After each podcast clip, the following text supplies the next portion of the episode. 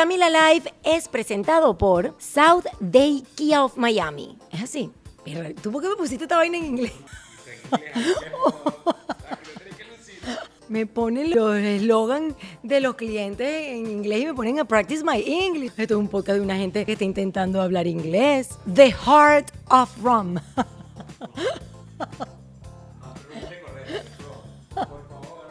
Dígame. La gente de Ron Diplomático se va a ir. Va a decir, quítenle la pauta a esta muchacha. Of Ron. no, Maya House, a unique Mexican experience. Coño, cállate.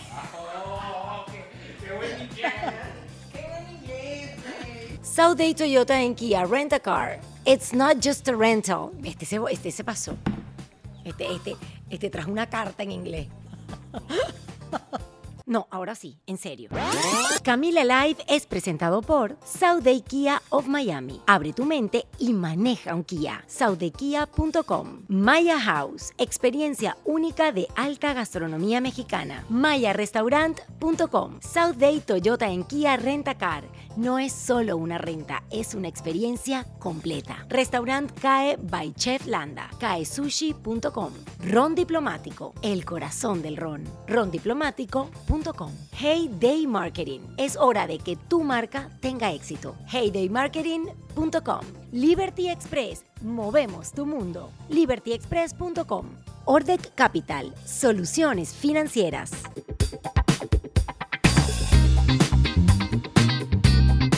Hola, hola mi gente amada, sean bienvenidos a un nuevo episodio de Camila Live. Are you ready? Miren, hoy estoy mega emocionada porque tengo a dos amigos muy, muy especiales. Ciudi Garrido, para quienes no la conocen, es una de las bailadoras y olé más reconocidas del mundo, además de ser coreógrafa, directora de arte de su propia compañía de flamenco, dueña de un estilo único y especial, porque Ciudi solamente se parece a Ciudi y eso es lo que la ha llevado a Broadway, a Disney, a Cirque du Soleil, a The Latin Grammys, cállate la boca, a The Los Angeles Philharmonic. Aquí empezamos mal a trastabellar con el inglés ya en la presentación, también al programa de NBC World of Dance no se me enredó la lengua diciendo World, voy muy bien, entre otras maravillas alcanzadas.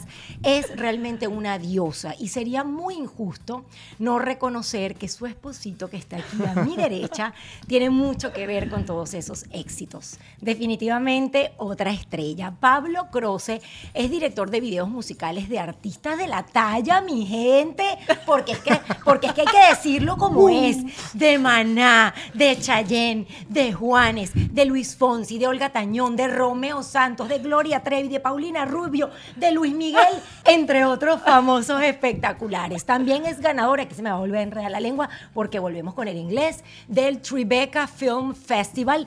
Premio entregado por Robert De Niro, cállate la boca, tengo que decirlo otra vez, como mejor director de documentales por su documental Like Water, también ganador del MTV Music Award por Labios compartidos, labios divididos, mi amor. Bueno, la verdad es que estoy demasiado feliz de tener a dos personas que no solamente son mega dulces, sino que tienen un talento extraordinario. Bienvenidos a Camila Live. La presentación fue larga. Cami, ¡Arriba, Cami! Cami, eres una durísima. Ay, no, Qué por bella. favor. Qué be- Mira, No, me encanta. Y lo que pasa es que te faltó. Él está pidiendo su presentación. De Romeo. Se llama Romeo y es un perro muy bello. Romeo. Ya no lo puede vamos a faltar, ver. el Miren qué príncipe de belleza. la casa. Es muy curioso porque los Golden Duros dicen que son perros celebrities. De verdad. Bueno, Me esta- esto es encanta una la casa- atención. Él Esto- oyó los aplausos y salió. Esto es una casa de celebrities y por eso la presentación fue un poquito larga, aunque les confieso que esta mañana cuando la escribía quise hacerla corta, pero es que tienen una mm, carrera tan bonita, tan robusta, tan llena de, de- de- de mucho, que la verdad es que no quería matearlos tampoco. Gracias por recibirme en su casa. No, gracias por estar con nosotros, por venir, por tenerte acá en casa. Nos llenas de luz, de alegría. y lo, lo agradecemos muchísimo. Ay, mi amor. Y toda esa energía maravillosa que siempre tiene mi Cami. Estamos felices, felices de estar acá y además estar juntos, mi cielo. Esto no es la guerra de los sexos, que él empezó, No, ay, yes, sí, yes, sí. como, sí, este es el mío. soy". No, aquí no vamos a competir para nada, aunque al final del podcast me van a compartir las frases que han traído para mí. Aquí más bien lo que quiero, primero que nada, es hacer un recuento, tratando de ser breve, de la historia de los dos. Siudi comenzó a bailar flamenco a los cinco años. eh, de la mano de su madre, Sí. con la compañía de flamenco de tu mamá. Sí, mi madre, bueno, tiene una escuela en Venezuela, los, los que son de Venezuela hace muchos años, ya más de 50 años, y cuando yo nací ella tenía 25 años con su academia, Cami. Entonces imagínate, mi mami siempre cuenta que ella soñó con tener una niña, porque ella tenía muchas hijas flamencas, más no tenía la de ella, y bueno, le salió además flamenca también y, y enamorada del arte, pero mami siempre fue una mujer que se dedicó a la docencia, a la enseñanza, y yo quise agarrar el camino de los escenarios por el mundo, ¿no? Entonces eso ya te contaré porque fue pues un, un capítulo que tú estás viviendo con tu hija, con Joaquín, que aunque uno esté en el medio, no es lo mismo, ¿no? Es aprender sobre otro camino que fue lo que le tocó a mis padres también. Totalmente, pero digamos la primera vez en un escenario para ti fue muy chiquitica porque me vi el documental Entre Mundos, que ya vamos a comenzar a compartir sobre, sobre eso porque me fascinó del maestro director Pablo Croce. Lloré en ese documental, no sabes. Pero bueno, ya vamos a hablar, hablar sobre eso. Eh, pero vi allí que una de tus primeras participaciones en, en un escenario, en un- creo que era un programa Era de televisión. especial, era un especial de televisión. Eh, me acuerdo que para, para Venevisión, que Ajá. hacían unos especiales culturales, creo que eran los domingos. Y bueno, imagínate cómo será la afición al arte flamenco en Venezuela, que ya hace tantos años en televisión se hacía un especial que se llamaba Así baila España en América. Y bueno, era de adultos, sobre todo los bailes regionales de España, había una parte que era el flamenco y era como un tablao. Y mi tía, la hermana de mi mamá, que siempre fue mi manager desde chiquita, Qué lindo. agarró, sí, ella mi manager desde, desde que, desde que era una enana, llegó y le dijo a mi mamá, Ciudí, pero tú tienes que poner a bailar a Ciudita en la parte del tablao. Y mi madre le dice, pero ¿cómo que a Ciudita si ella todavía no está en clases? Porque está muy chiquita. Pero ¿cómo que tú no estabas en clase si yo te vi moviendo Bueno, la cadera? Es que ese es el cuento, porque ¿Qué es en, en la escuela de mami no se empezaba a bailar sino a los siete años de edad. Y mi mamá siempre fue muy estricta con eso, había que hacer, era ballet, y yo estaba en mis clases de ballet, pero mi tía me enseñaba escondidas, porque yo era el juguete de ella. Yo, era la, yo tenía dos varones y yo era la niña, el juguete de mi tía Loma, tan bella que la amo con locura.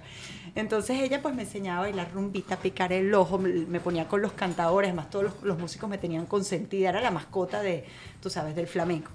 Y bueno, nada, Gary le dice a mami, ponte y baila, Ciudi. Cuando yo le bailé a mi mamá se quedó como loca, no tenía ni zapatos, Cami, por eso salgo bailando descalza. Espectacular. Y tenía seis años. Y eso lo podemos disfrutar en el documental que dirigió nuestro super Pablo Croce, que nació en Washington. Eso es correcto. O sea, usted es americano-venezolano. Americano de nacimiento, pero en realidad mi abuelo era el embajador de Venezuela en Washington. Ajá. Eh, mi otro abuelo era el embajador de Venezuela en París. Y mi papá y mi mamá eran los hijos de los embajadores que estudiaban en Washington. Entonces nací con las dos nacionalidades bien, bien marcadas por, porque estando allá, em, digamos, es, es como estar en Venezuela porque estás en- tu, tu familia es diplomática. Pero eso duró tres años de edad y luego de tres años de haber nacido, eh, regresaron a Venezuela y ahí pues toda mi, toda mi vida. Hice colegio, Bachillerato. bachillerato, colegio, universidad, otra universidad. Porque Y, y después te conviertes en un rockero, guitarrista, músico. Pero es que miren, es que esto es, por eso les dije que me, me ha costado, me va a costar resumir la historia de estas dos celebridades hoy en mi podcast. Pero estudiaste música. sí, fui rockero. Fui, o sea, mi sueño era tocar la guitarra eléctrica en un grupo de rock. Y estudié música formalmente en un instituto que se llama Ars Nova, eh, en Venezuela. Ajá. Y Bueno, y creciste en el Emil Friedman, que. Crecí en el Emil Friedman, Él es del Emil Friedman. Claro, En, en, en Alto Prado. Sí. En Alto Prado. en los Sí. campitos en, En- al Prado del Este. Sí, porque, al lado de Prado del Este. Sí, porque ahí era donde quería estudiar, de hecho, Joaquina. Sí, nos quedábamos en Claro. Venezuela, era una de Wow. mis opciones. Claro. Después nos fuimos por otra, pero esa era una de mis opciones por el tema de la música. Bueno, me encantaba la música, crecí así. eh, no, no- sabía cómo hacer una carrera en música porque no tienes mucha información ni acceso. Pero mm, sí, estuvimos siete años tocando con una banda de rock que se llamaba Area, con unos amigos que continuaron la carrera en música. Yo continué de otra manera, que ya te contaré. Ajá. Y mm, sí, grabamos tres veces, hicimos varios discos, tocamos en el Poliedro, que es un, es un- como un arena en, Wow, Caracas. o sea, usted era No, pero oye, Pero- le abrió- le abrió- famosísimo. le- es que la, la- parece ser que la banda de él era súper famosa y le abrieron a, a A Soda Soda Stereo. Stereo. En el poliedro. Pero y en- Éramos y el él- telonero de Soda. Pero el yo- guitarrista. Y el cuento es que además él era como el productor manager de la banda. O sea, él era el que conseguía Exacto. todo lo Productor, hizo. manager, Sí, director. y guitarrista. Pero cómo Pablo, el rockero guitarrista, termina siendo un director eh, de videos de famosos aquí en Estados Unidos. Coño. ¿Cómo se da ese salto? ¿Por qué te vienes si te iba tan bien en Venezuela? Bueno, sí me iba bien, pero había una, una- una inquietud. En el, en el 90, y, 90, 91, 89, por allí, sentía que había algo más allá en lo que nosotros decíamos en el norte. O sea, todo el mundo que se quería ir al norte, a estudiar al norte, eso era como decíamos. Entonces, em, yo fallé un poco en la carrera de ingeniería porque no tenía ningún interés. Claro. ¿Y por qué? Porque Y me vine para acá, para Estados Unidos, a buscar. O sea, reuní 500 dólares, agarré una guitarra eléctrica que tenía, tenía tres, y, y un bolso y me vine a Orlando, porque en Orlando había un instituto donde enseñaban este, ingeniería de sonido y producción musical. Entonces aterricé en Orlando un día eh, y ¿Cuántos años tenías en ese momento? tenía 19, 20. Yo te voy a preguntar tu edad. ¡No, mentira! Eso no va a pasar. Eso no va a pasar. Ay, coño, corta. No me digas Solo nada. les voy a decir que soy muchos años menor que él. No, Eso es lo único. No, no, no, no, no. Ella no me va a decir nunca la edad, ¿verdad? Jamás. Lo pueden googlear, lo pueden buscar, pero eso jamás va a salir de mi boca. ¡Qué maravilla! bueno, quedamos en, en- Yo te pregunté cuántos años tenías cuando llegaste a Estados Unidos. Sí, 20, Orlando. 20 años, sí. Allí, bueno, realmente fue como una aventura porque mm, es una edad muy inconsciente. Yo me fui buscando algo que no sabía dónde estaba, ni cuánto costaba, ni cómo era. Solamente llegué allí y, en- y conocí una persona en el aeropuerto, una muchacha que trabajaba en, en, en uno de esos, unas tienditas, y se compadeció de mí y me, me dijo, quédate en mi casa porque obviamente no tienes ningún plan. Mira, tú no entiendes lo que es este hombre. O sea, este hombre es un aventurero insólito. Ya va, Na- ya. Es que él, él siempre cuenta que él se vino con 500 dólares Ajá. y que lo sigue teniendo. Todavía que no le ha ido tengo. tan mal, pero lo sigue teniendo. que le ha bajado la cuenta de los 500, pero lo sigue manteniendo. Pero ya va, tú no tenías plan de dormir, Nada. ¿dónde? una casa de una tía. No, no tenía una tía ni... ni un- o sea, había un amigo de mi papá y mi mamá que vivían en Orlando. Lo que pasa es que yo me vine y no tenía la dirección ni sabía... Pero no, ya Sino no, el no. teléfono. No. ya va, tú compraste un En- pasaje, entonces- te viniste y paraste en su- Orlando. con su guitarra Y tú no acá. sabías dónde ibas a dormir esa noche. No. No, yo. Y con su guitarra. Su guitarra y su pasaporte, porque era americano. Pero como era americano, decía yo que ya tenía todos los problemas resueltos. Oh my God. Y entonces, Bueno, a patear. O sea, me quedé en casa de esta chica que no que conocía. te la levantaste en el aeropuerto. Que me la seguro. levanté. Ah, ¿viste? Porque además era guapísimo. Era surfista. Sigue siendo guapísimo, déjame decirte. Pero y entonces te levantaste la niña y terminaste en su casa, ese mismo día. Ese mismo día, claro, no era una cosa así como que romántica ni nada, no era, era más bien, yo creo que la cara de ella era como que, y este viene de Venezuela así, acá, no, no, ven acá, vente a nuestra casa, quédate acá, me presentó a su roommate y después me, me presentó al, al vecino, que era hombre, entonces yo me quedé como dos semanas en casa de este vecino. Luego empecé a investigar dónde estaba el- la familia, los amigos de mi papá y mi mamá, que estaban en Europa. O sea, que no servía de nada. Pasé un mes como la deriva. y empezó el tema de vamos a montarnos en un autobús, a buscar la tienda de música y la otra. O sea, era como buscar a- una aguja en el pajar. Y en Orlando, que no Y es una ciudad tan amigable para... no, y que para- necesitas auto, carro. Y tú, tu idea principal cuando llegaste era seguir esos pasos como artista, como rockero, Sí, era algo cantante, instintivo, como- era instintivo. Cantante también. No, era más guitarrista.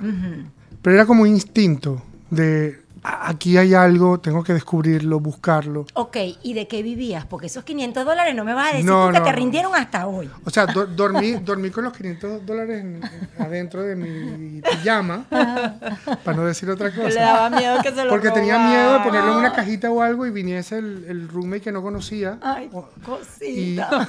y se llevara el dinero. Él es un teddy bear, como dice Joaquina, de verdad. Demasiado, yo You me are- No, no, es que es para derretirse, Pablo. de. Mi ídolo. ¿tú No? O sea, obviamente esa vaina como una, lo- una loquera absoluta. Lo que pasa es que en ese momento yo no tenía ni idea de, de, de que era. O sea, yo tenía un instinto y yo lo seguía. Pero yo quiero saber qué pasó. Te metí- empezaste a Esos trabajar. 500 Bueno, mira. dólares estaban ahí en, la, en el interior. Conseguí primero el tema del Social Security. Ajá. No, Porque tenía el pasaporte, pero hay otras cosas que necesitan los ciudadanos americanos para estar En regla. contratables. Claro. Ajá. ¿No? Entonces, después que había que llenar unas aplicaciones, Ajá. ¿no? Y entonces empecé a llenar aplicaciones y conseguí un trabajo en Burger King, Burger King. en Lake Mary, en, al norte de Orlando. Ajá. Y conseguí un cuartito en casa de una muchacha, que ahí ya me dieron el dato mis padres, eh, y me rentó una, una habitación. Entonces Y alquilabas. Alquilaba y me iba a mi Burger King en bicicleta, cha, cha, cha, cha, ¿no? Y un día estaba en Burger King, te tocaba poner carnes, eh, sacar cosas de la nevera, limpiar y tal. Y me dice una vez el manager y que tienes que ir al baño a limpiar, que ahí alguien está todo sucio. Entonces, ¿sabes? Era como fastidioso porque tienes que agarrar un mop, la cosa, y tienes que ir, cha, cha, cha, y meterte en el baño, ¿no? Y limpiar. Y entonces había un tipo ahí haciendo pipí. Pablo. Y el Dale, tipo de repente, déjalo. el carajo me, se voltea y se me queda mirando y yo, ay, ay, ay. Me dice, ¿You speak Spanish? Y yo, sí. Chamo, ¿tú eres, ¿tú eres de Venezuela? Y yo, sí. Chamo, ¿tú no tocas en el grupo Aria de... de, de- Tú no eres el ¿Tú no guitarrista. eres el guitarrista del grupo Aria en el... Coño, te Y yo reconoció. con el mop así la vaina y la cachuchita de Burger King y yo dije, no, no, no, ese debe ser otra persona. Me ¡Qué fui por ahí para abajo. bueno! Se me separa el trabajo.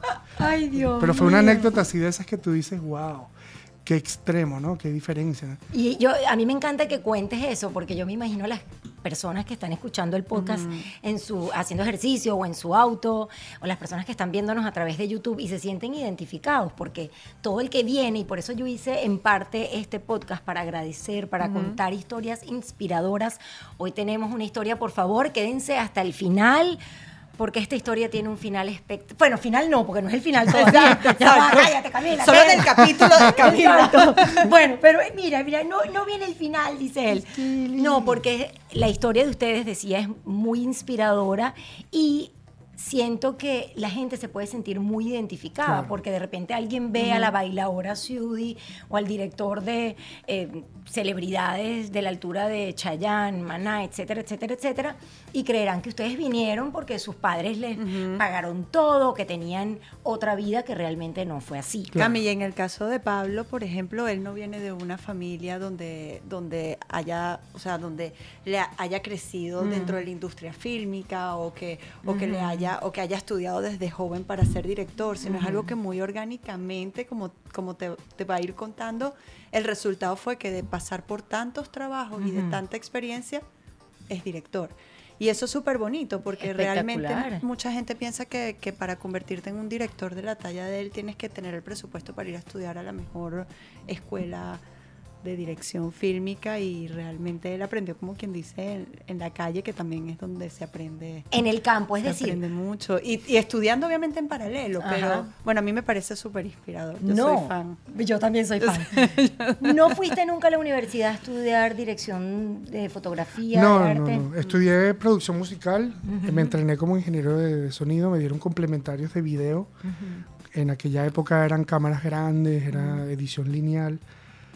Y me vine a Miami a trabajar en los estudios de grabación en Miami. Ujú, Trabajé en ese momento en el- como De ingeniero música. asistente ujú. que con Celia Cruz, con Willy Chirino, Wow. con Siggy Marley, con Néstor Torres, unos artistas que pasaban por el estudio donde yo trabajaba pero era, era muy poco eh, relacionable para mí, porque yo aspiraba algo más bonito, más grande, más, donde yo pudiese poner más de mí. ¿no? Y en, un- Creativamente. y en ese renglón me di cuenta que pensé que era como el camino, me di cuenta que no, no me llenaba.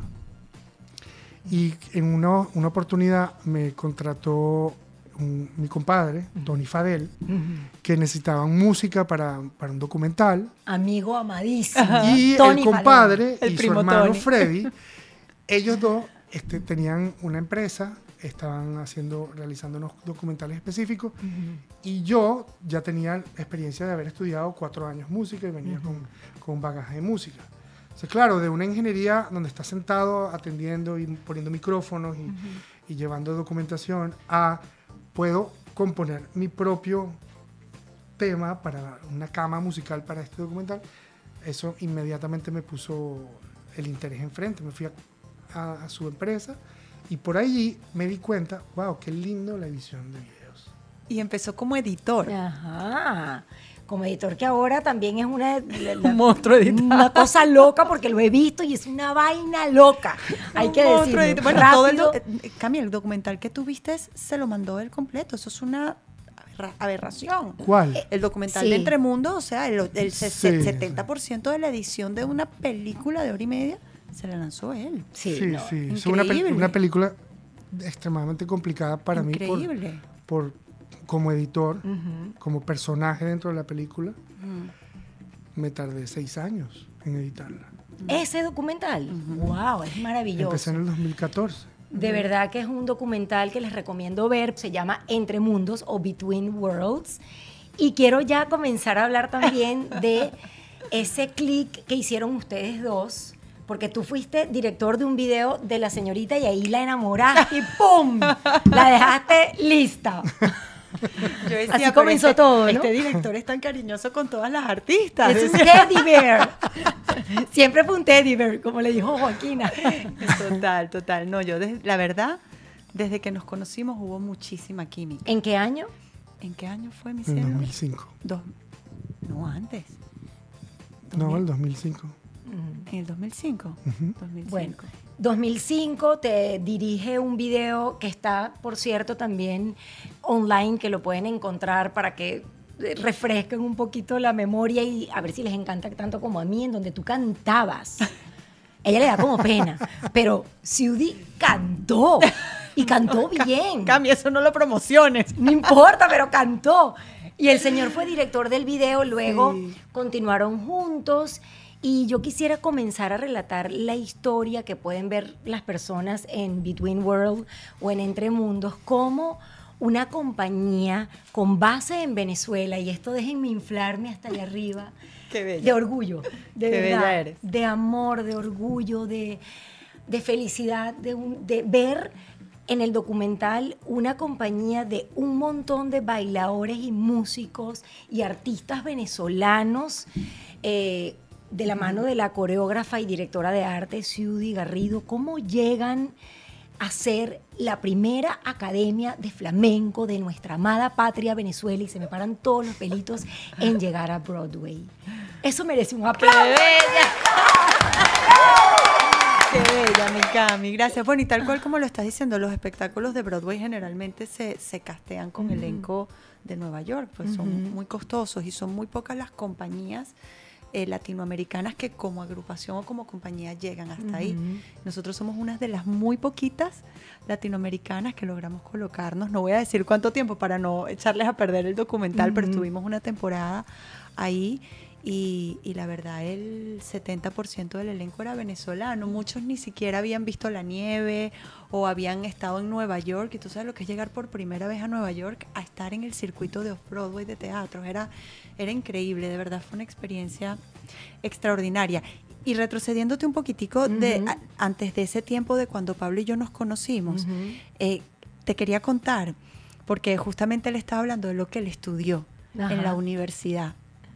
E increíblemente, cuando empezamos a estar juntos, pues había como un hueco en, de mi lado en todo lo que era esa parte que él había estudiado en la universidad y nunca había aplicado. Y de una manera muy orgánica se fue dando la sinergia y él se fue involucrando también en mis espectáculos por el conocimiento que él tenía, porque su tesis había sido montar un teatro, diseño de iluminación, sonido. Entonces, claro, cuando él me veía a mí con esa masa de espectáculos, siempre, ¿sabes? El dinero nunca alcanza, siempre ahogada, y él decía, bueno, yo sé cómo hacer esto. Y orgánicamente se iba involucrando, se iba involucrando, hacía aportes, por supuesto, artísticos, hasta que llegó un momento en que dijimos, hagamos un espectáculo entre los dos. Y fue como nació Entre Mundos. Entre Mundos es un espectáculo, es una codirección de los dos. Y ese es Y el espectáculo que llega a a Broadway, ¿no? Broadway. Y a mí me emocionó mucho ver eso que tú contabas, que, bueno, el 70% de, de las personas que participaron eh, son o e- eran venezolanos y que muchos de ellos ni siquiera habían eh, visitado jamás Estados Unidos. Yo pude sentir la emoción porque a través del documental uno puede vivir parte de eso, pero cuéntanos desde que nació ese sueño. No es como muy loco, no fue como muy loco soñar con llegar a Broadway, no es algo como que Totalmente Fue desquiciado, desquiciado. Cami. No es que es loco, es desquiciado. Y esas son las cosas que hace este señor. No te estoy diciendo que se vino con 500 dólares sin saber dónde quedarse a dormir. Esa es la temática. En vez de 500 dólares nos llevamos un poco más. Unos ceros a más, Los- pero... A, a Nueva York y montamos un espectáculo en la 50 y, en la 50 y la 8 que es justo en, en el área de, de Broadway. O sea, tú te volteabas de nuestro teatro y veías el, el anuncio de Chicago allá, veías el Rey León allá, habían abierto el, el Book of Mormon, que fue muy exitosa por ahí. Era el, el lugar. Entonces nosotros teníamos el sueño, queríamos hacerlo, y conseguimos la manera de hacerlo. También Pablo filma muchos videos en New York. Entonces constantemente él estaba yendo a Nueva York para filmar. ¿de quién fue la idea? Eso es lo que te iba a contar. Y siempre que íbamos, comprábamos, comprábamos tickets para ver los musicales, porque ambos dos somos amantes de los musicales. Y estábamos creando entre mundos y siempre queríamos ver qué era lo último que estaba en Broadway y, las nuevas ideas y qué era lo que estaba dentro, dentro del mundo de los musicales. Y Pablo decía, nosotros tenemos que venir para acá. Porque además también, bueno, y eso, eso siempre ha existido el soy una bailadora venezolana. Y él decía, si te colocas en Broadway, vas a ser un artista de Broadway. Y del mundo. Porque, porque obviamente hay como a, a nivel, cuando sales ya a nivel, a nivel mundial, pues a, a- compartir tu trabajo, la gente ve el flamenco como algo que viene de España. Imagínate, yo rubia, ojos verdes, venezolana, o sea, la antítesis de lo que la gente espera de una bailadora de flamenco. Y Pablo, estando cerca de mí todos, todos esos años, eh, vivía mucho esa dificultad y decía, yo quiero que te dejen de ver como una, bail- una bailadora que tiene una nacionalidad que no es la, la, la típica de lo que debería ser el flamenco, sino te tienen que ver como una artista del mundo. Yo anoté algo y por eso permiso que agarré mi teléfono, porque aquí estamos en la informalidad, pero es que ayer, ante, ante noche, mientras veía el documental, hubo algo que tú comentaste que a mí me conmovió muchísimo y lo escribí porque no soy caletrera, no me sé aprender las cosas al caletre, pero lo quería decir tal cual ella eh, lo compartió. Para mí era un sueño, pero yo no sabía cómo llegar al sueño. Y ahí apareció Pablo. Entonces, eh, de alguna forma tú crees, Pablo, que consolidaste ese sueño, que fuiste arriesgado y eso fue el complemento que permitió que se lograra. Sí. Claro, porque es que me- Mira, había, había, es parte de mí el sueño. O sea, para mí el sueño de Ciudi es algo que también sueño yo. Y yo lo vivo a través de los logros de ella. Entonces para mí es como una, es una doble recompensa. Muy bueno, es mi, mi esposa, mi compañera, es mi artista. ¿sabes? claro, y yo, todo. yo realmente con todo. Y entonces, claro, ella no sabía cómo llegar, es- literalmente. Pero yo literalmente. tampoco sabía, pero lo descifro. ¿Me entiendes? Esa es mi especialidad. Cada vez que iba a Nueva York, después de que filmaba los videos, me llamaba, baby, estoy en un teatro que es el perfecto para venir. Y yo, ajá, pero estos los teatros hay que pedirlos como con tres años de antelación.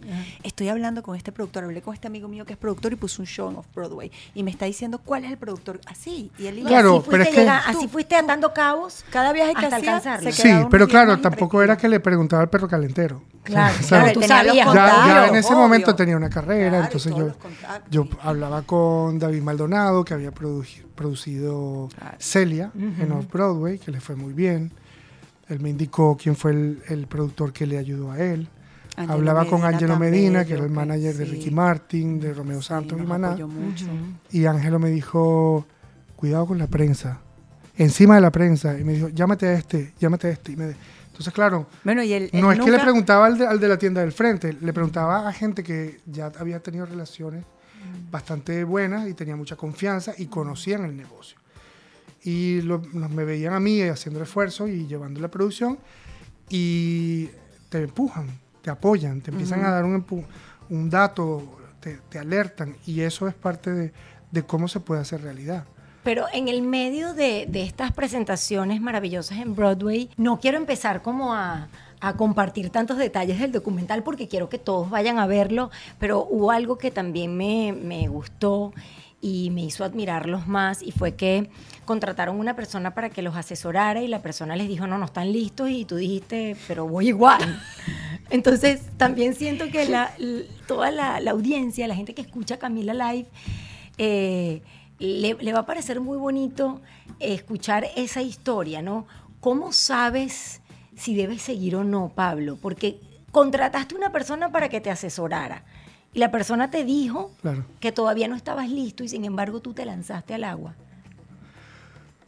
Mira, yo pienso que en, en- en la vida, y la vida que es breve, hay oportunidades que se te presentan y tienes que tomarlas. Y tienes que seguir adelante el camino que se te abre Mm. y seguir esos pasos. Y en ese momento, en esa conjetura, cuando él me asesoró, esa no era la vía. Porque lo, verás en el documental, pero las alternativas eran realmente apagar un sueño, pero así tirándole Un balde, de, agua. Claro, y teníamos y un- entonces es, un- es como un asesinato de, de- ¿entiendes? Es como echar a morir algo que necesita pasar por una experiencia y luego continuar de otra manera y verás eso en el documental, pues, porque fue muy duro, fue una, una circunstancia extremadamente complicada, sobre todo para mí y para tratando de proteger que Sue iba a estar en escenario todo el tiempo. Y mm, literalmente nos iban a desconectar el blog del, Sí, la recomendación Pero- era dejar el show. Claro, pero la, la realidad es que no seríamos lo que somos ahora si no hubiésemos pasado por ahí. Y yo me acuerdo que en un momento que estábamos discutiendo si ir adelante o no, teníamos como el 60% del presupuesto que realmente se necesitaba para ir. Y, y yo le decía, pero si no tenemos el, el dinero completo, ¿cómo, ¿cómo nos vamos a meter en esto? Le decía, y Pablo me decía, pero es que no estamos hablando de tres lochas, y es que el 60% de lo que necesitamos es un dineral. ¿Cuándo en la vida tú vas a volver a tener esta oportunidad de tener esto? O lo agarramos y lo hacemos funcionar, o no sabemos si esa oportunidad va a volver a existir. Y es un poco, él siempre tiene un dicho que dice, si la vida te da limones, haz limonada, que a mí me da susto ese dicho. Y la hicieron Pero funcionar, pues. la hicieron funcionar. No, no, no. Qué emoción. Que, que de verdad me, me encanta compartir esta historia que tiene este tipo de, de caídas, que además no fue la única, porque también en el medio del documental vino una peor que no sale en el documental, que fue tu enfermedad. Es verdad. Y, y para mí eso es aún más intenso, más profundo, más complicado, más doloroso.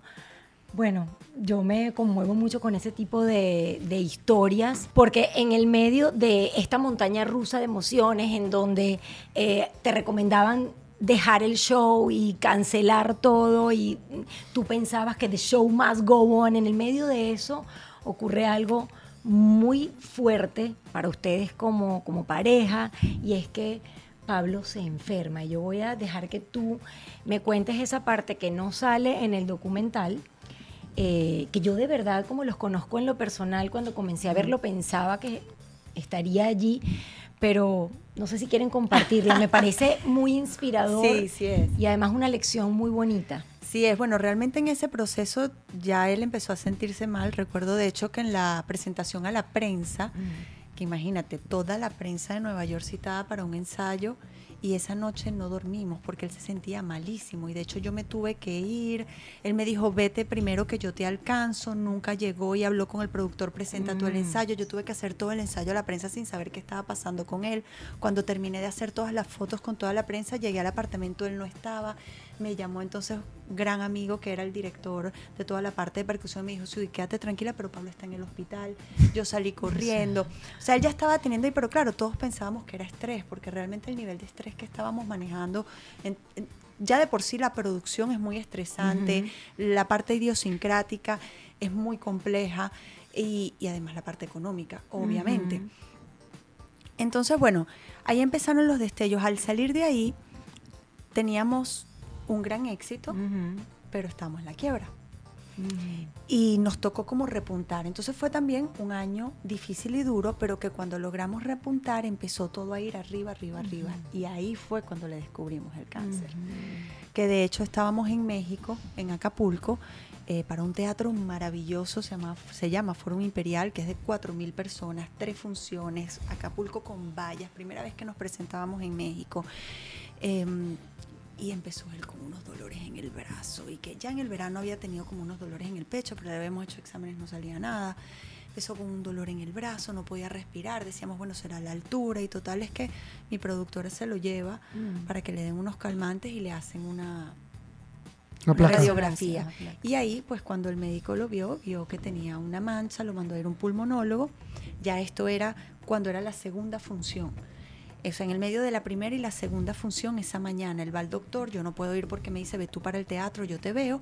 Cuando nos vemos al mediodía, llega él. Y yo le digo, mi cielo, ¿cómo te fue en el, en, en el médico? ¿Qué pasó? ¿Qué te dijo? Me dice, bueno, baby, hay tres cosas muy importantes que yo tengo que hablar contigo. La primera, el médico me dijo que tengo cáncer, pero no te preocupes que no se me va a caer el pelo. La segunda es que te tengo que dar apuntes del baile del dúo que tuviste ayer en el espectáculo. Y la tercera es que quiero que te cases conmigo. Y me saca los anillos. No tengo ni qué decir después de eso. Yo me quedo así y yo le digo, ya va, espérate un momento, retrocedamos al primer punto. ¿Cómo que tienes cáncer? Una bailarina de la compañía que llevaba conmigo trabajando más de 10 años Ujú. había pasado ya por un cáncer muy fuerte, que además estaba, estaba bastante, bastante grave y salió y de hecho estaba ahí bailando, inmediatamente la llamé Mm. y ella desde, desde nosotros en México me contactó con los oncólogos en Venezuela y nosotros haciendo funciones, él con los dolores, Ay, no, pues tuvimos que seguir la temporada de funciones y nos fuimos, bueno, terminamos y nos fuimos a, a Venezuela y comenzamos el tratamiento y nos tocó parar, nos tocó parar por seis, siete meses en un momento. Entonces tú decías, wow, tanto esfuerzo, llegas acá, su- subes. Para mí, Cami, fue un gran aprendizaje en, en muchos sentidos. Primero, por primera vez en la vida, desde que estaba con Pablo, fue, ¿y qué, qué va a ser de mi vida si Pablo no está? Porque no solamente es mi esposo, es mi pareja, sino también llevaba mi carrera, era mi motor. Y también me di cuenta que, al- que probablemente estaba poniendo mucho peso también en sus hombros. Mm.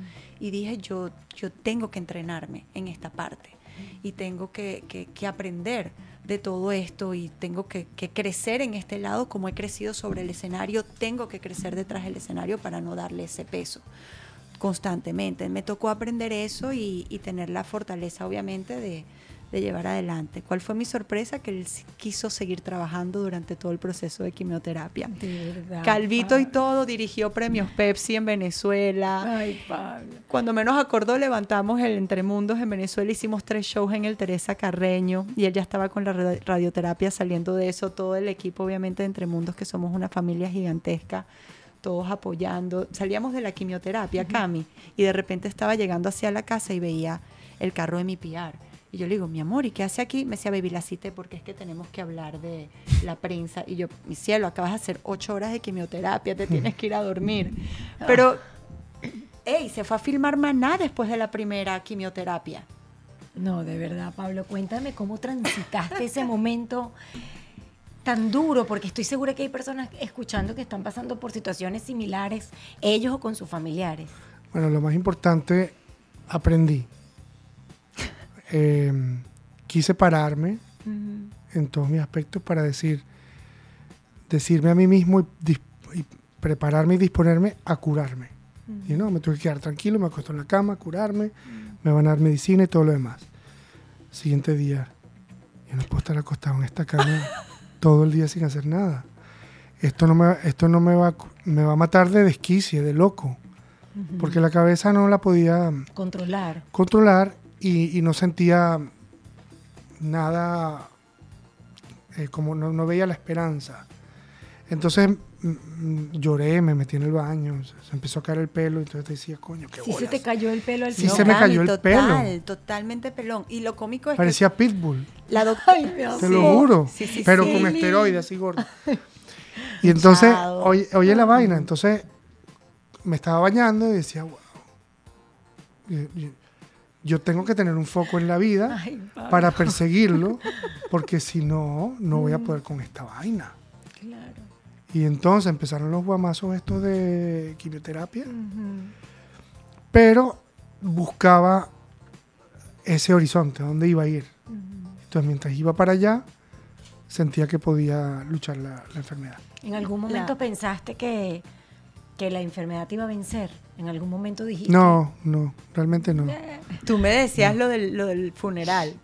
Ah, no, además, yo decía, Mira, oye, oye. dígame, si yo me, me muero, Dios no lo quiera, entonces va, va a haber un funeral y van a venir todos los amigos y ex amigos de Ciudi que, ay, era tan bueno, hombre, lo, lo que te haga falta, estoy aquí para ti. Yo esa vaina no me la calo, pero ni, Tú dijiste, me la tumban así. ni de vaina, no joda.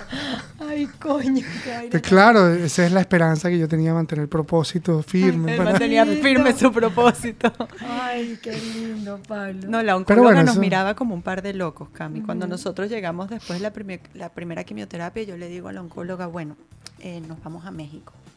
Y la oncóloga me, me mira y me dice, ¿perdón? Yo le digo, bueno, tenemos que ir a México porque es que él va a filmar un, un music video de uno de sus clientes más queridos. Le ha hecho como 10, 12 videos a, a Maná y él Sí. y se puede morir antes de decirle que no a no ellos. podía, los ama con locura. de- Entonces, Claro. La, doctora me miraba así y me decía, ¿tú entiendes el nivel de, de, o sea, contaminación que hay en México? Eh, está haciendo tratamiento de quimioterapia. Y yo le digo, mire, doctora, yo tengo dos opciones. O lo apoyo, usted me explica todo lo que tengo que hacer, las inyecciones que tengo que poner, o se va a ir solo. Sí. Porque él siempre hace Ya lo que conociendo quiere. a Pablo, es así. Él hace lo que quiere. O sea, yo o lo apoyo. Mm. Entonces, y ella durante el proceso nos fue entendiendo la dinámica y se fue dando cuenta que no es que somos unos locos, es que que esa es la vida así, de él. ¿no? claro. Y, y es parte de tu vida. ¿No? O sea, e- es también parte de lo que tú representas, ¿no? Yo Claro. creo que la pasión que tú tienes por tu trabajo y tú también, que, que afortunados son, porque ganarte la vida haciendo lo que te apasiona es sencillamente lo mejor que te puede pasar en la vida. Totalmente. Em, e- es el motor, es lo que, lo que te llevó. Yo creo que también es parte de lo que te ayudó a salir de esa enfermedad, Absolutamente. co- con esa actitud, ¿no? Es, es- es el querer interno el que te mueve. Eh, y cuando uno puede aprenderlo y joven, eh, no tienes que trabajar nunca en tu vida. Puedes pasar trabajo, que es otra cosa, Exacto. pero no tienes que trabajar y, y es, es como un, cur- es un divino curse, eh, un curse en, en inglés, en Una español. es- grosería. no, un curse, Curse no es- es una es- grosería.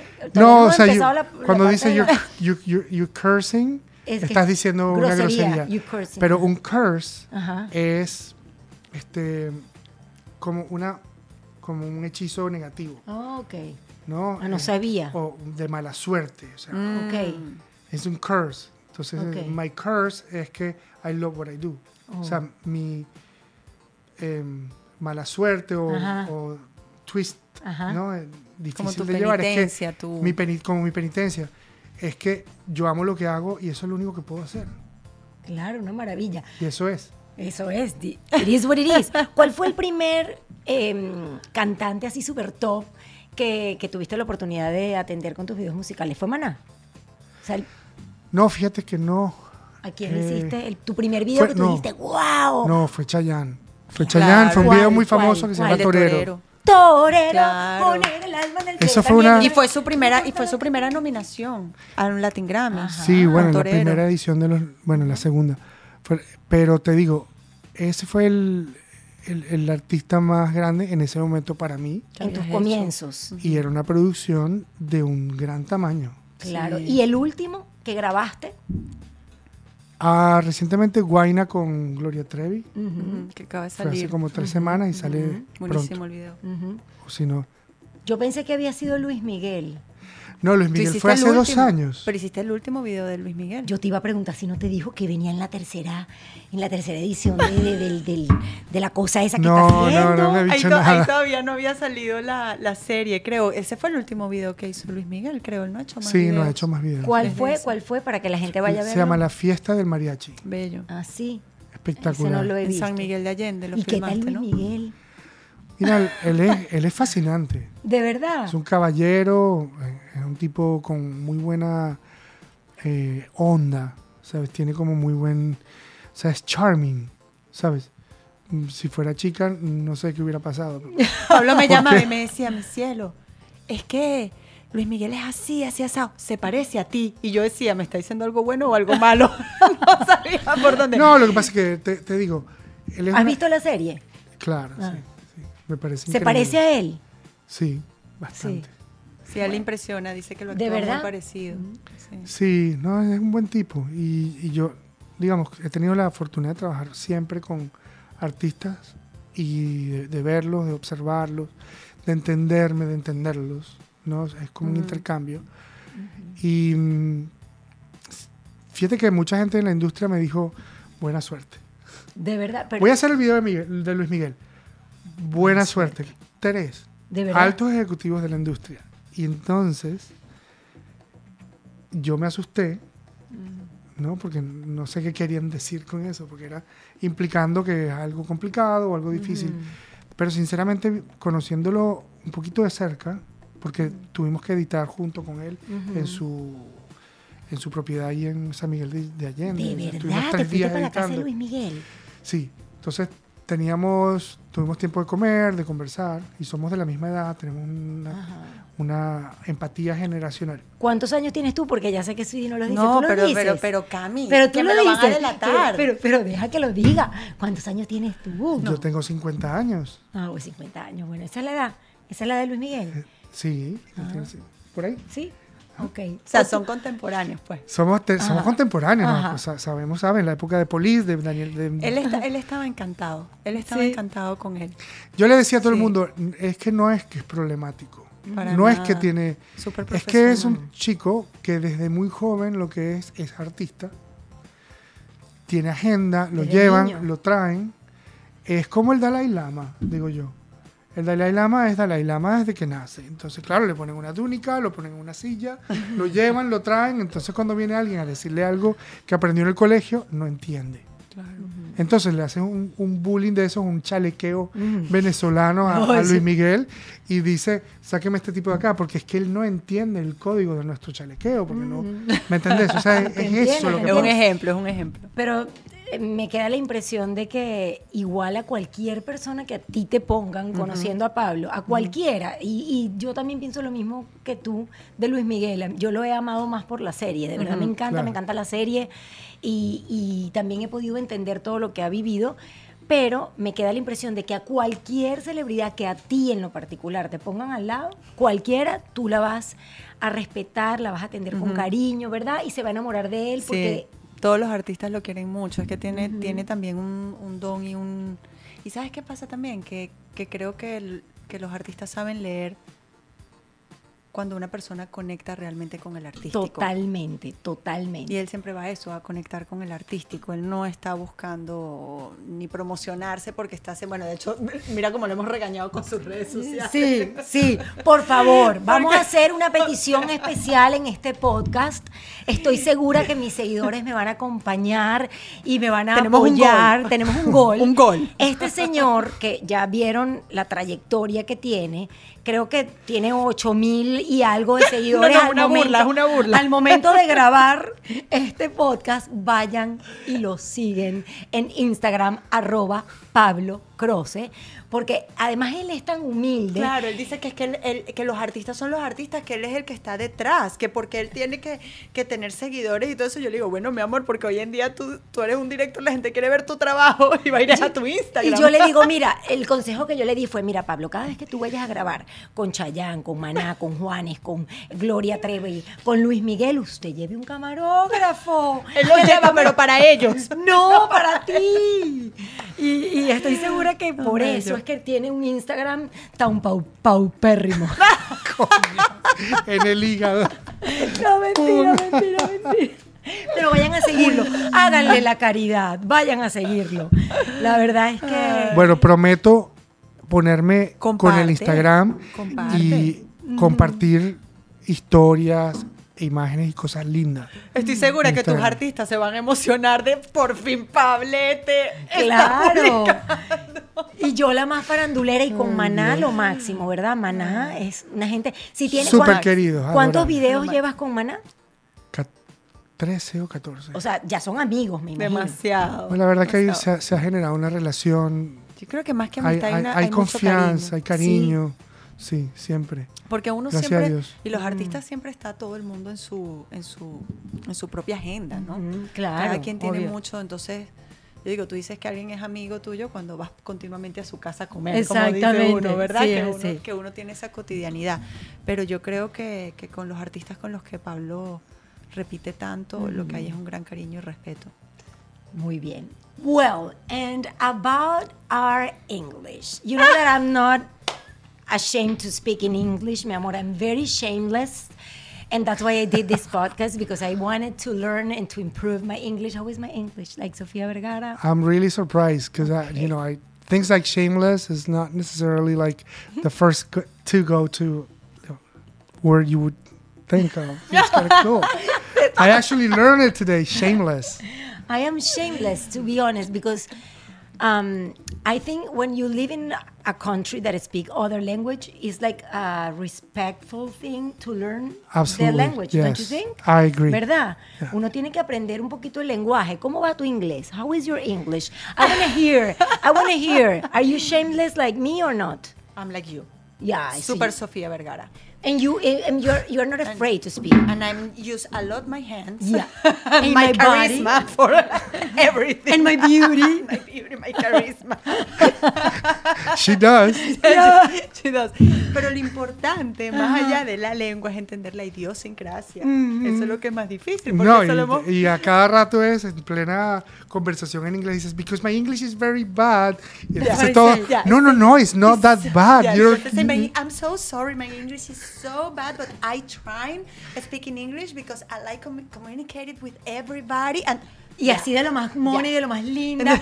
You know, because en- y la gente ve ese mujerón con ese pelo, con Claro, y se no, no, enamora. it's beautiful, beautiful English. you Yeah, say. of course. Pero sabes que a mí me ha pasado que desde pequeña trabajo con el primer contrato que Tell yo me in tuve- English. Tell me in The English. first contract I, I have with my company is with Disney, Ajá. and so I have had- 20 years old. Ajá. And I think the, idiosyn- the idiosyncrasy, idiosyncrasy is the more important when you understand Idiosyncrasy. Okay. idios- idiosyncrasy, ¿no? Or, No es ahí sí estoy raspado. Idiosincrasia. You're idios- idiosyncratic.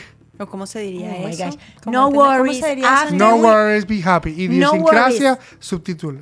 After, no, eh, this is going to have subtitles. After we launch, se dirá así, after we launch this podcast, Mm. people, when we have like some kind of doubt or something like that, people write down in the comments in YouTube What it is, the way what it is. that's cool. And we have subtitles. Y la gente ama este segmento de, de- que es llegando al final de nuestro podcast porque aprenden. Eh, además porque los escuchan ustedes hablando inglés que normalmente No, eh, no, no, no es lo normal, claro. no es lo normal, es el segmento favorito de Camila Life. So you were talking about what were you talking about? About my contracts. Ajá. ¿No? Con los contratos. ajá. In Disney you said, ajá. Yeah, we work, Okay. we work with different, eh, Companies. No, ¿cómo se pudiera decir? Entities. entities, American entities, Okay. philharmonics, eh, theaters, and everybody's speaking English. Where did you learn how to speak? I mean, the, the English that you have, have you learned from Pablo or you went to school? No, No? no, She's Pablo me regaña todo el tiempo. I'm She's very completely street. Street? What do you mean with that? Que aprendí You en know la what calle. street is? No, I'm a street too. You need to get some Yeah. street. ¿Tú has ido Yeah. al colegio? ¿Tú has, ido al, al- a to- ¿tú has tomado clases de inglés? Never. I'm gonna do it. I'm gonna Ok, do it. tú eres super Well, street. street es calle. Tú eres- Sí. Ah, Tú Just pick it up in the street. You're a street like me. yeah. I am. Yes, I No, am. and she does really well because she learns the way she learns. But And then she picks up For Uh-huh. example, now slang. we are in Miami and I, I don't have the training. But when we travel to LA and all our friends are from United States, Yeah. and I'm going to dinners and I hear a lot Yeah. of people speaking English, I'm uh, I'm more fluid. Mm-hmm. Yeah, she, Correct. she gets the point across every time. Now I'm like mm-hmm. blah blah blah because No, but you speak. Mm-hmm. I think you speak a little better than her, No, right? totally. I'm kind of it's perfect. bicultural, bi- bilingual. I I do a lot of business in English, a lot of it, and I do I, I I do groups of meditation, you know, from my Oh, sickness good. and all that every morning, Uh-huh. and mm, there's a few that speak Spanish, but most everybody there is English speaking and it's conducted in English. So I, every day I'm practicing English and I listen to NPR radio every day. every I hear morning. that. So that's that. kind of where CNN and Fox News and all that. I'm always reviewing all the news as I go. So, any metida de pata that you have done with your language, with the English? I have how, a lot. How do you say But metida? with, with my charisma, eh, no And como my metida beauty. de pata. No es como metida de pata. My beauty. any metida de Yo cada pata. rato, a how do you say metida de pata? How when do you say- screw up. Ah, screw up. Yeah. Any screw up that you made f- with a client, for example, or someday that you said something that you didn't mean to. No, because Mira qué bueno the está mi inglés. Estás I'm- buenísimo, no I'm- me tenés impresionada. I'm Estás super fluida. impressed. Fluyes. No, and I'm, you know, every Camila live, I'm kind of like, Like, listen up. you know, listen, like, uh, like Getting you in know, the groove. Like, I- you know, You have the think- flow, you have I the think, flow. I think Yeah. I'm, today, to be honest, people, my people, my people, My I people. think I. I belong. yeah. I belong to the to the to the language. Dude, So- you're awesome. Yeah, I think I'm Dude. doing. I Dude, think I'm doing awesome. awesome. Ok, ¿por dónde íbamos, Dios mío? Porque me pongo Bueno, para yo allá. siempre, yo siempre se van, bueno, se van a matar de la risa, voy a quedar súper india. No, no pero importa. child y children's, Child es un niño y children es el. yo me la pasaba Bueno, ella diciendo. siempre decía en la cena en Los Ángeles, no, because our childs. Entonces, claro, todo el mundo It's one era child. como. Pero todo el mundo- Entonces le decían, pero well, you're so cute, you know, like, you- the way you era say cute. child. Ellos te querían decir. Entonces ella, it's very Claro, cute. porque además, además como soy madrastra, entonces les parecía súper súper cute que dijera que son nuestros. O sea, que son Exacto. míos también. Entonces Exacto. quedaba cute. Our- Pero, our- por ejemplo, esta. decía child en plural. Childs. Childs, because Oh, of our childs. or our all the childs. in my in the academy. Hasta que aprendí que era children. Exacto. Bueno, yo creo que ustedes trajeron Palabras para enseñarme, así que vamos a. a Coño, yo palabras tengo, y frases. yo tengo una que es dedicada a ti, Ay, a ver. que me encanta. ¿Cuál? You speak so perfect. I think Camila, I think this is like perfect for you because I first first off I love you. Me too. You know, it's just so awesome to be here with you. Ay, eso digo yo, mi vida. And I admire your career and your transitions and your stance towards life. So it's amazing. So And your I admire you more, more, much more than that. so there, there's, there's Increíble, there's I one thing within in, in America we say a lot like Yeah. you, you hit the ground running. You hit the, The ground, ground running. running. I don't know what that means. You hit the ground running. Like you always hit the ground running. I- I- I- that running is like corriendo. You hit the ground running. Es como. Yes. Write it down. Bring me the, the board. O sea, the, the image I see in my head is like, Write it down. Ajá. ah, te lo, te lo hago a- a- Sí, escrito. escríbelo. You hit the. Y tú lo dices. Si no, ya, ya, yo- ya tú lo dijiste. You hit the ground running. Pero yo no sé lo que significa eso. You hit the ground running.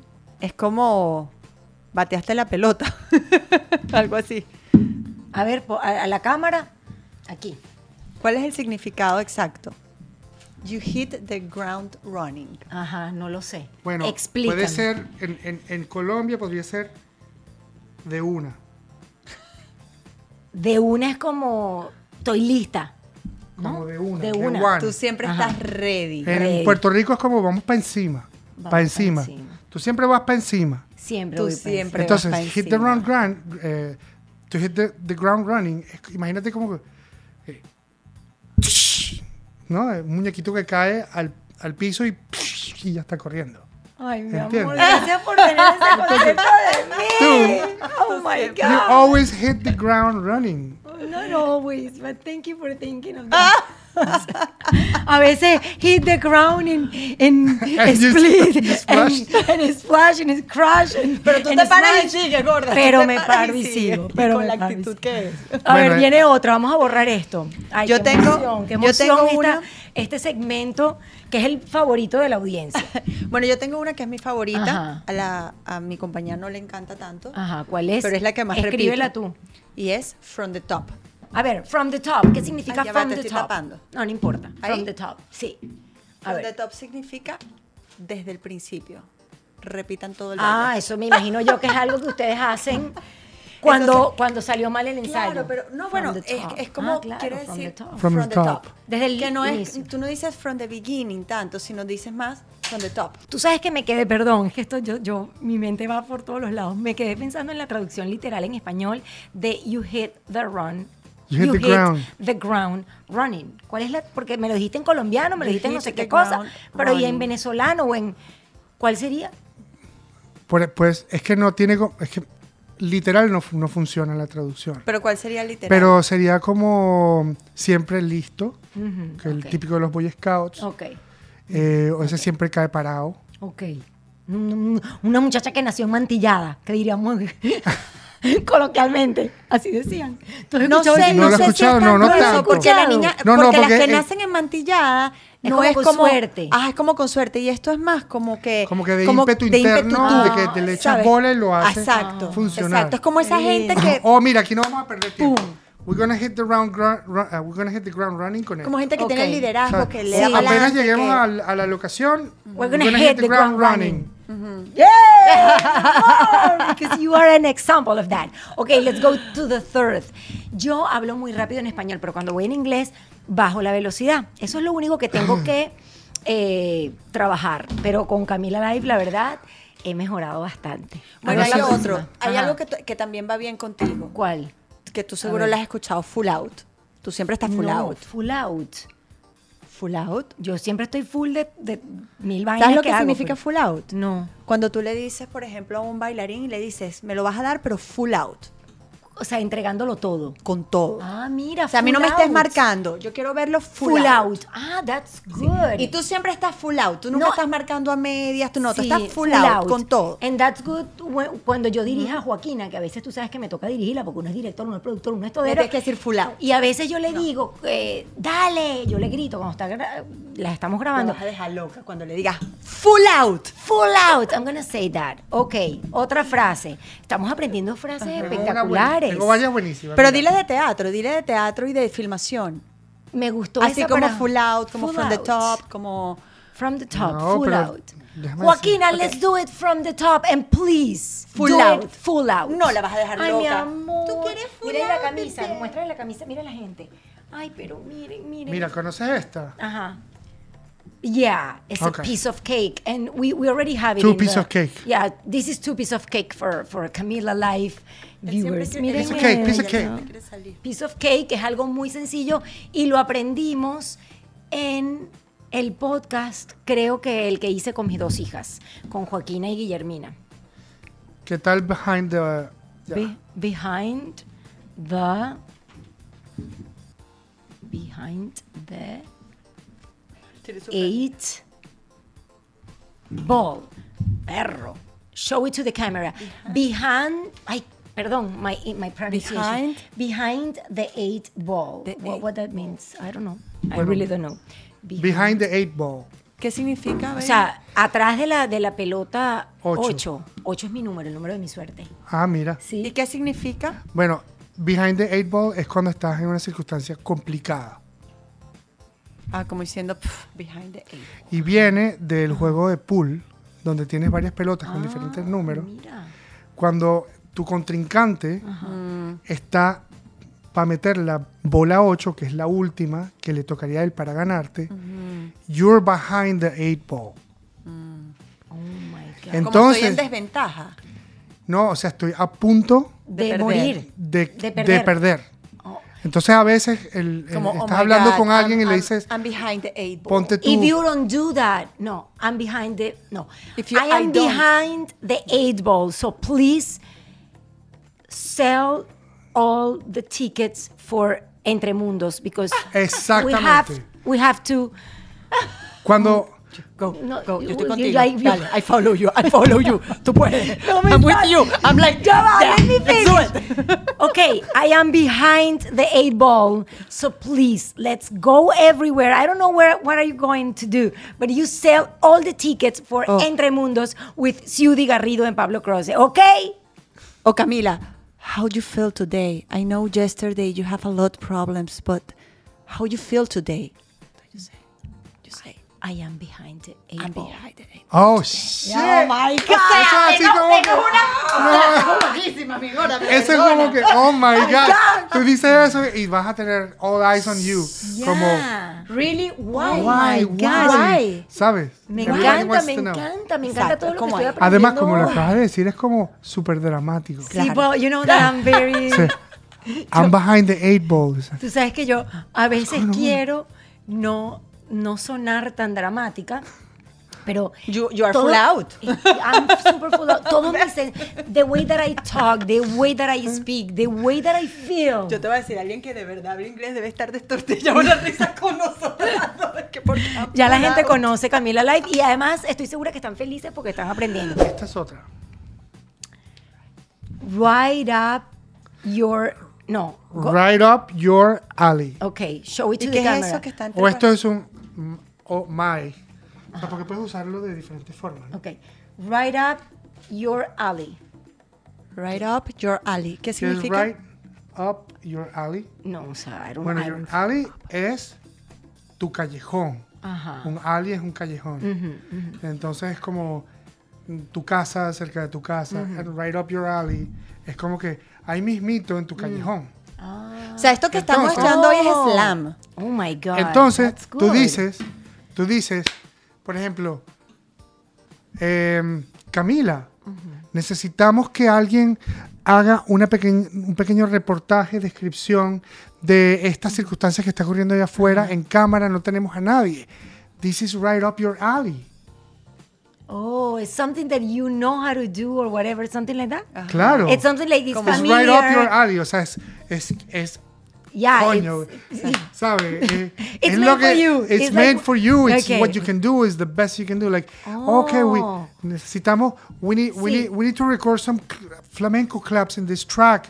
And Oh. call Suri. That's right up her alley. Yeah, oh my gosh, you're a very good teacher, papito. Una cosa Sí, increíble. sí es. You're a super Sí very es. good Ay, teacher. adoro traducir no inglés sa- español, pero también las imágenes. Ajá, Por ejemplo, cuando a mí me pregunta un americano de los que con los que tengo relación y no sabe qué hago yo, y me dice, oh, so you're in the music business. Yeah, yeah, yeah. ¿Qué haces? Music videos. Oh, anybody that I know. Entonces, claro, nobody knows este, Celia Cruz o, ¿sabes? Maná o... they don't know. En el- entonces O sea, yo les digo, yo les hago las comparaciones. Entonces, para ilustrarle en dos frases quién es Maná, para nosotros le digo, well, Maná is like the Mexican Rolling Stones. Yeah.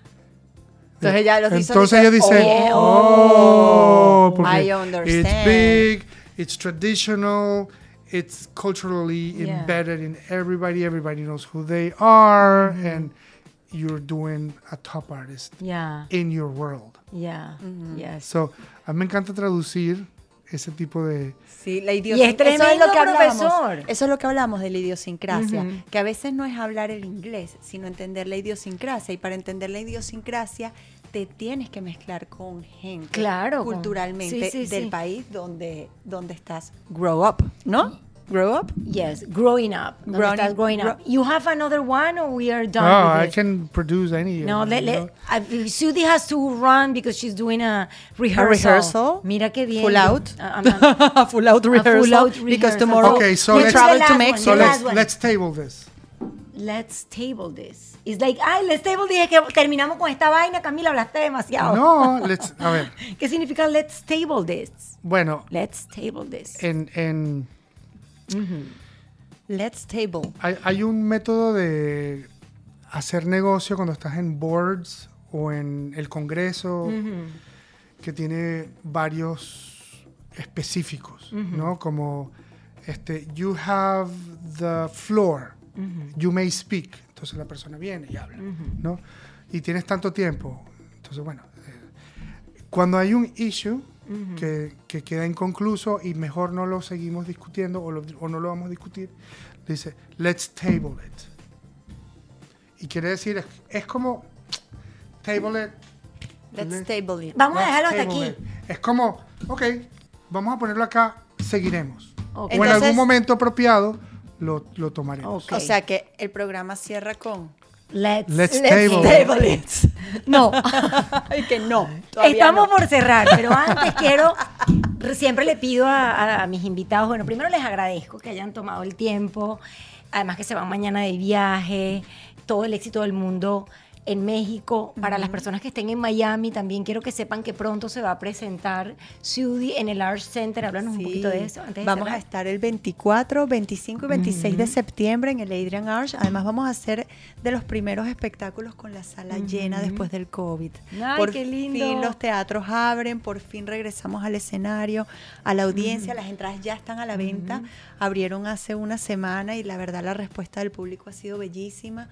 Eh, y bueno, vamos poco a poco superando toda esta, esta etapa de COVID. Luego vamos a ir a Tampa el primero de octubre, ¿no? Vamos a estar en Tampa. Y el 9 de octubre que vamos a estar en Nueva York con todo ese elenco maravilloso que me acompaña. ¡Yay! ¡Qué maravilla! Bueno, ya tienen tres opciones espectaculares para acompañar a Ciudi y a Pablo. Tú vas a estar dirigiendo todo en esto de... Sí, claro. claro. Como siempre, tú Como estás siempre. Yo estoy allí, I hit the ground running. ahí. ¡Yeah! ¿Y tu próximo proyecto? Eh, tengo dos videos alineados. Ajá. Eh, ¿Y me puedes adelantar algo? Porque... es confidencial. Ay, cosa, no puede ser. Pero hay uno pero que te es prometo muy que va a ser tan bello, tan Ay, espectacular y tan trascendente. Ay, en, el, en el nombre de Jesús. No sabes. Amén. Di, di amén. Cuando digas en el nombre de. Jesús. Amén. Amén. Mira, también te dijeron amén aquí. Ay, cosa linda. En el nombre de Y Jesús. también, bueno, estoy ha- haciendo un documental muy especial que tiene una trascendencia relacionable a, la humanidad, porque Qué lindo. toca la responsabilidad de los estados y la salud del ciudadano. Qué y bien. es de la tendencia del antitabaco y el anti-vaping, Sí, muy, que muy bueno. tiene mucha historia ya en- hasta el día de hoy, que todavía ocurre y continúa la- el abuso, digamos, de las tabacaleras en la manera de marketing. Espero ver esos dos proyectos que acabas de compartir en tu social media, en tu Instagram. I'm gonna wait. I'm, Ok. I'm, I'm gonna be aware if you do it, ¿ok? Ok. Espero verlos en arroba Pablo Croce. Vayan y síganlo. Ya estamos. Gracias por apoyarme en esta situación. Te apoyo. No sabes lo que me Te si- lo que apoyo. yo me siento de Eh, tener tu apoyo. Espero que tengan muchos seguidores después de este podcast y quiero una reflexión final para todas las personas que están llegando a Estados Unidos o para todas las personas que se tuvieron que ir de sus países a recomenzar, a reinventarse en otros, porque Camila Life ha sido de verdad un, una alegría tan grande para mí. Ha sido tan bonito ver cómo la gente no solamente lo usa para eh, inspirarse con sus eh, recomienzos en este maravilloso país que nos ha abierto las puertas, sino también personas que se han ido a otras partes del mundo y se sienten inspiradas por estas historias. Un final eh, con una breve mm, reflexión de lo que significa emigrar y volver a empezar. Yo creo que en general, no solo para los emigrantes, nosotros vivimos en un mundo, Cami, que está bastante contaminado de información. Y yo creo que cuando emigramos, todavía más, porque nos, nos vemos muy apabullados de demasiadas cosas. Y es importante no perder esa conexión con tu esencia, porque tú no eres lo que haces, eres tu esencia. Y mientras estés conectado con tu esencia, siempre vas a encontrar el camino que debes seguir para ser exitoso porque tu esencia te va a llevar al éxito. Y creo que eso es lo más importante, porque de verdad estamos viviendo tiempos de mucha contaminación externa. Y hay que trabajar en eso, en tener esa conexión. Y tú lo sabes, porque tú eres una persona que siempre estás muy conectada con tu propia esencia y por eso la gente te sigue, porque es real, porque es honesto. Lo que haces es de verdad. Y yo pienso que en cierta forma nosotros hemos sido siempre muy fieles a nuestra esencia, a lo que queremos hacer. Me fascina esa reflexión porque además te invita a que si de repente tienes que cambiar el curso de lo que venías haciendo, siempre que no pierdas la esencia, puedes continuar y alcanzar el éxito. Totalmente, Me somos entidades transformadoras. O sea, podemos transformar lo que sea externo, la esencia, lo de adentro es lo importante. Hmm. Pablito, después de eso te queda difícil una reflexión. lo certifico. Está jodida la vaina. Ahora cómo, ahora, ahora cómo le gano. La dices- guerra de los sexos. Yo dices, I agree. I completely agree. No, no, no. No me quiero ir sin una reflexión de Pablo que ha vivido tantas cosas que tal vez en algún momento pensamos que hubiesen podido frenar la carrera de alguien como tu enfermedad, como, como, como esa carrera que te inventaste, ¿no? Como esa historia que te inventaste aquí en Estados Unidos. Eh, no me quiero perder esa reflexión final. Te puedo dar unos minutos para que la piense. No, mentira. Bueno, yo tengo, yo tengo un pensamiento, ¿no? Eh, tiene que ver con el documental. Yo el documental traté de contar varias historias a la vez, justificando una cosa, mostrando el artístico, cubriendo y escondiendo algunas cosas que luego pude sincerar. Y mm, me di cuenta que mm, cuando eh, conseguí la historia fue porque realmente lo que quería era que nuestra historia ayudara a otros a entender qué se, cómo puedes tomar la vida cuando te sucede. ¿no? Hay otro dicho en inglés que dice, Life is what happens when you're making other plans. Y mm, a veces uno se enreda en esa conjetura, ¿no? Eh, y cuando, cuando, cuando pensé que este documental era realmente una historia inspiradora, y si lo veía así, podía ayudar a otros, y empecé a quitar cosas y cosas y cosas, se simplificó y fue una historia hermosa que, de la que me enorgullezco y que aspiro y espero que quien la vea pueda sentir que tiene opciones en la vida, que Ay, no sí. todo se acaba en ese momento y que las cosas, con que sean un día a la vez y se mantengan en la perseverancia, siempre llegas. Y que las dificultades Sí. solo nos hacen crecer. Si no tuviéramos esos momentos de caída y de esas dificultades, no tendríamos tampoco la oportunidad de crecer. Porque si todo es bonito, entonces uno nace aprendido. Claro. ¿no? Y, y eso es lo que te da la oportunidad de, de ser mejor. Claro. Y si hablé confuso, porque tiendo a hacerlo, No, el no. documental lo dice Lo explica es muy más bien. claro. No, de hecho quiero que las personas que están escuchando este podcast o viendo este video a través de YouTube, por favor vayan a verlo. Yo lloré todo el documental y Joaquina, mi hija, se volteó y me dice, mamá, ¿qué te pasa? Yo lloré desde que comienza el documental y sale un chevet blanco. Sí. Yo le dije, Joaquín, mira, un Chevet. Y me dije, ¿qué, qué es eso? Mi amor, la marca de ese carro, un Chevet blanco, todo estartalado, eh, por una de las calles cerca del Teatro Teresa Carreño y luego nuestro Ávila. Y después me emocionó mucho pensar que tantas personas se beneficiaran de ese viaje, de esas eh, personas que trabajaban en, en tu academia de flamenco, que venían La en la compañía. compañía, que venían para, para Estados Unidos y sentí la ilusión de ellos y además sentí cómo esa ilusión se multiplicaba porque cada una de esas personas tenía hermanas, mamás, papás.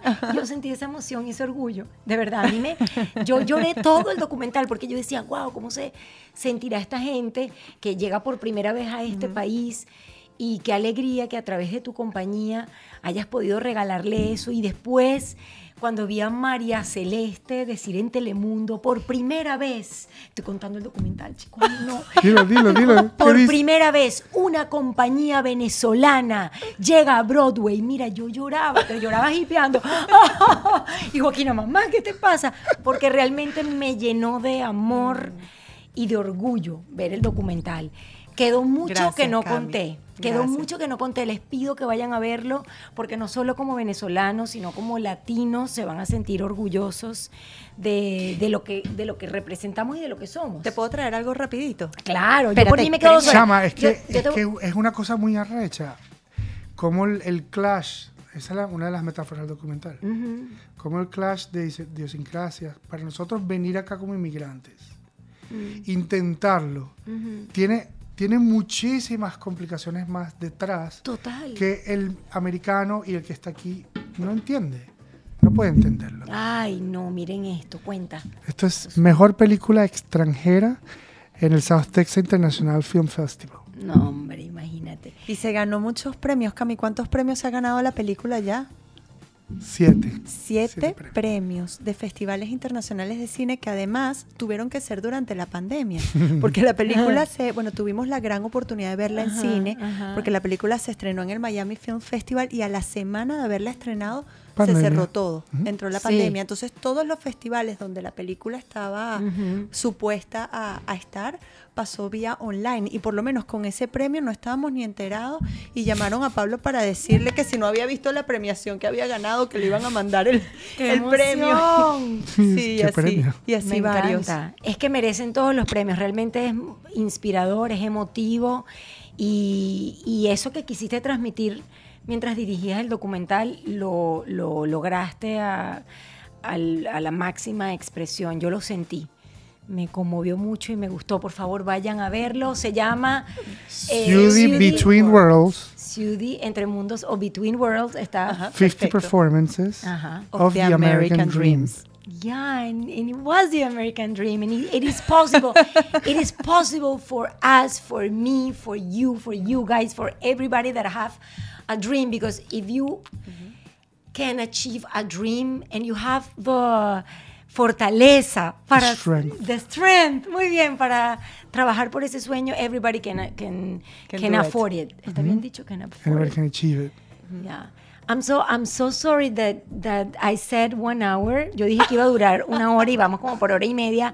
Pero sabes qué? que hace poco mi esposo, que es como tu esposo para ti, mi apoyo más grande, eh, yo siempre veo los podcasts, los videos en mi casa, en mi cuarto, antes de que salgan. Y el último video que hice, que fue, el último que grabamos fue con Juanes, ¿verdad? Sí. Panchi me escuchó decir tres veces durante el video como que, bueno, es que va a quedar muy largo. Y en un momento Panchi me dice, ¿por qué dices tanto que va a quedar muy largo? Si va a quedar largo, que quede largo, porque hay podcasts de dos horas y de tres horas que la gente igual los escucha porque son interesantes y porque, y porque regalan algo especial a las personas que, que lo están escuchando o viendo. Y yo siento que eso es esto, este podcast de hoy, así que nos disculpan que haya sido más de una hora. Y Panchi dice, deja de disculparte, Camila. Es verdad, es verdad. Si duró más de una hora es porque fue inspirador y porque valió la pena. Y, y me encantó compartir esta historia bonita. Y los quiero. Muchas gracias por permitirme entrar a su casa. Suerte, suerte, suerte. We love you, Cami. I love you. Papito, I love you so much. De verdad. A todos ustedes, muchas gracias por ser parte de Camila Live. No tienen idea de lo que me emociona tenerlos cerquita, que quieran este proyecto, que lo disfruten. Cuando yo comencé a hacer eh, este podcast, yo dije que iban a hacer 12 episodios y terminábamos. Y cada episodio me enamoro más y más y más. And I don't know- Because you Hit the ground running. Camila Live fue presentado por Sauday Kia of Miami. Abre tu mente y maneja un Kia. SaudayKia.com. Maya House, experiencia única de alta gastronomía mexicana. MayaRestaurant.com. Sauday Toyota en Kia Rentacar. No es solo una renta, es una experiencia completa. Restaurant CAE by Chef Landa. CAESushi.com. Ron Diplomático, el corazón del ron. Rondiplomático.com. Hey Day Marketing. Es hora de que tu marca tenga éxito. Heydaymarketing.com. Liberty Express. Movemos tu mundo. LibertyExpress.com. Ordec Capital. Soluciones financieras. Camila Live está disponible en Spotify, Apple Podcast y Google Podcast. Y si quieres vernos en video, te espero en mi canal YouTube.